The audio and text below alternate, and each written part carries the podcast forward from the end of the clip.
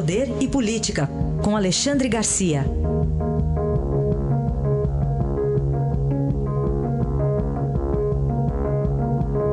E a partir de hoje, hóspede novo na Papuda, né, Alexandre? Bom dia. Bom dia, Raíssa. Pois é, esse é o peso sobre falar ou não falar, contar sobre a mala ou não contar sobre a mala. Agora ele sai da, da Polícia Federal, vai para Papuda, Papuda é bem mais pesada, a mulher dele também está pesada, está grávida, é um problema a mais. Ah, o advogado dele insiste em dizer que Rodrigo Rocha Louros não vai uh, uh, se tornar colaborador premiado, que a gente chama também de delação premiada, né? E ele se junta a outras pessoas aí que são uh, explosivas, né? O Antônio Palocci, o Guido Mantega, o Eduardo Eduardo. Cunha. O Cunha? Eduardo Cunha, exatamente, obrigado. e deu um lápis. E, e, são pessoas que sabem muito, que podem contar muito, que podem envolver, Guido Mantega envolvendo Dilma, Antônio Palocci envolvendo bancos, o Eduardo Cunha envolvendo tanto Lula quanto Temer. Né? Então, é, são, são os relatores que estão aí com muita coisa para contar, inclusive o Rocha Lopes. Muito bem. E a, a dupla de irmãos, né? Joesley e Wesley, é, que além de ser um trava-língua quase, a gente tem que falar devagar. O, é. o, o, crime compensa?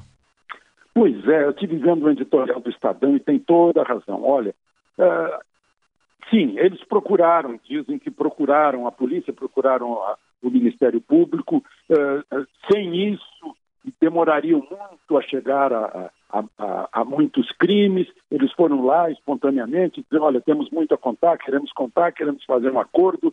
E um acordo que os livra de tudo. É uma absolvição genérica.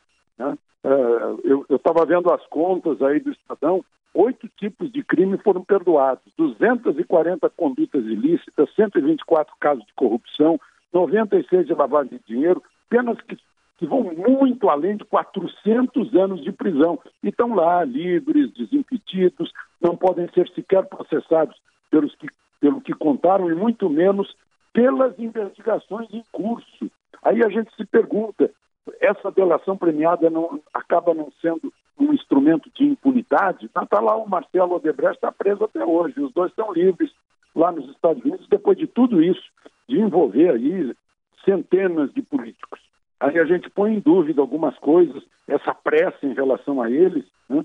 Uh, o, o, as fitas, por exemplo, a perícia das fitas uh, deram prazo de 30 dias, mas uh, as respostas de Temer a, a, um interrogatório da Polícia Federal por escrito, ele terá prazo de apenas 24 horas. Aliás, as perguntas não chegaram ainda, está todo mundo se perguntando, será que a pergunta é para chegar no dia do julgamento? Né? Então, há essa dúvida, em relação aos irmãos Batista sobre as compensações que eles levaram, grandes compensações. Delação premiada, olha, põe prêmio nisso. Para a gente fechar, Alexandre, nova direção no PT, sai Rui Falcão, entra Gleisi Hoffmann. Que é ré da Lava Jato, aquele dinheiro, um milhão que teria saído da Petrobras. É investigada em três casos uh, de, de delações da Odebrecht.